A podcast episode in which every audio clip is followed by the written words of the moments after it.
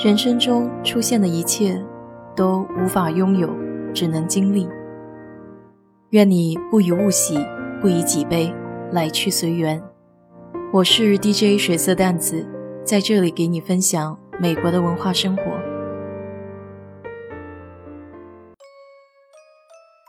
去年靠近我家附近开发了一片新的亚洲城，以韩国超市 H m a r 为中心。各式各样的餐馆陆续开业，但最让我惊诧的还是一个不大的广场内居然出现了五六家的奶茶店。你想这是得有多爱奶茶呀？当然了，亚洲城的地点正好开在马上要竣工的休斯顿大学 KT 分校的边上，估计是觉得学生党都喜欢奶茶吧。我来给你数一数休斯顿本地的奶茶品牌。中国城那边有台湾的歇脚亭、贡茶、察言观色、雅木茶、鼎茶、奉茶、功夫茶等等，这些还都是有中文名的，那些只有英文名的就更是数不胜数了。这让我想到一件好玩的事情，就是以前在休斯顿开过一家全聚德，当时以为有正宗的烤鸭吃了，结果让人大跌眼镜。原来这个全聚德是个假冒的品牌，最后连假鸭子也没吃到，就关门大吉了。奶茶店也是一样的，虽然有些名字和国内知名的奶茶店一样，但品质有很大的区别，也可能是原材料很难进口，而且休斯顿这里不少的流行元素在国内看起来估计都有些过时了。我第一次喝到奶盖奶茶是在中国城开的台湾歇脚亭，这家店据说是台湾比较知名的品牌，一开业就吸引了很多美国籍的亚裔来此聚集。店面不大，有一条小长廊，可以放五六张四人桌。靠近店门口一边放了一个长条吧台桌，这样可以再多坐些人。平时的人不多。都是到了周末的晚上，大家吃完饭来这里闲聊一下。我有个朋友也在中国城开了一家奶茶店，这家店和歇脚亭只隔两三个门面，是开在自家卡拉 OK 店的前面。一进门，右手边就有一个可以坐十来个人的大桌子。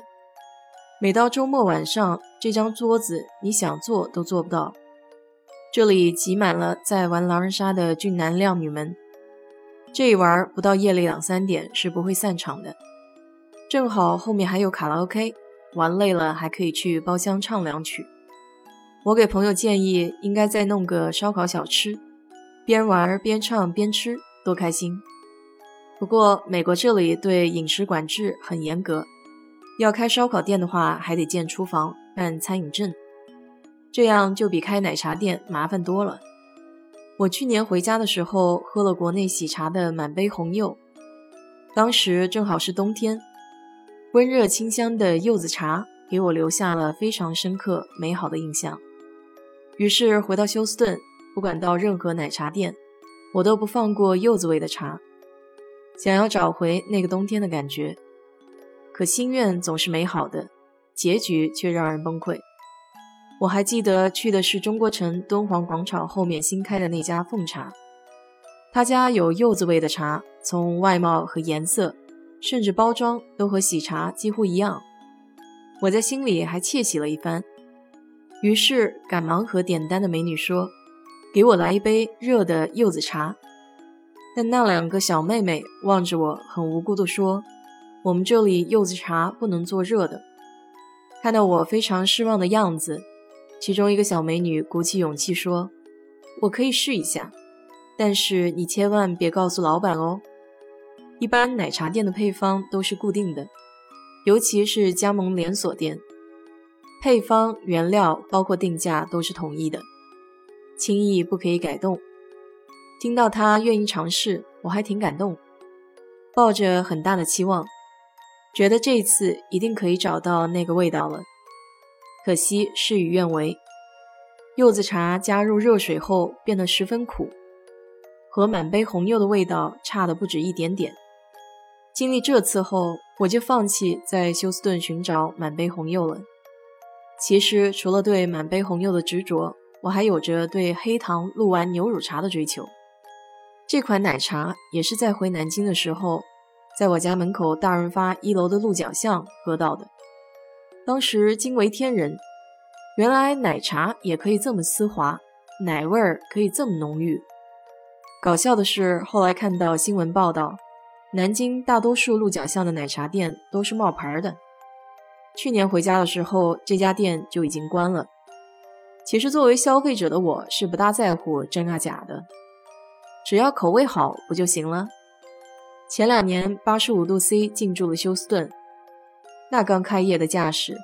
排队到马路上的光景，整整持续了将近一个月。不仅仅是亚裔，好多老美都趋之若鹜。话说，他们不应该很会烘焙的吗？估计是来尝鲜的人比较多吧。亚洲人甜品的好处就是没有那么甜，一般美国人吃的话，该嫌没味道了。八十五度 C 也做奶茶，黑糖奶茶就是其中之一。我看了一下网络上黑糖奶茶的做法，似乎并没有那么复杂，但每家店就是能吃出不一样的味道，也不知道是个什么原因。他家的黑糖奶茶就是没有鹿角巷的丝滑浓郁，味道稍显单薄。你说，要不干脆我在这里开个奶茶店好了，就卖自己爱喝的这两款：满杯红柚和黑糖奶茶。反正美国人和我一样都有选择困难，餐品种类越简单反而越火爆。好了，不过给你说笑而已。今天就聊到这里。如果你对这期节目感兴趣的话，欢迎在我的评论区留言，谢谢。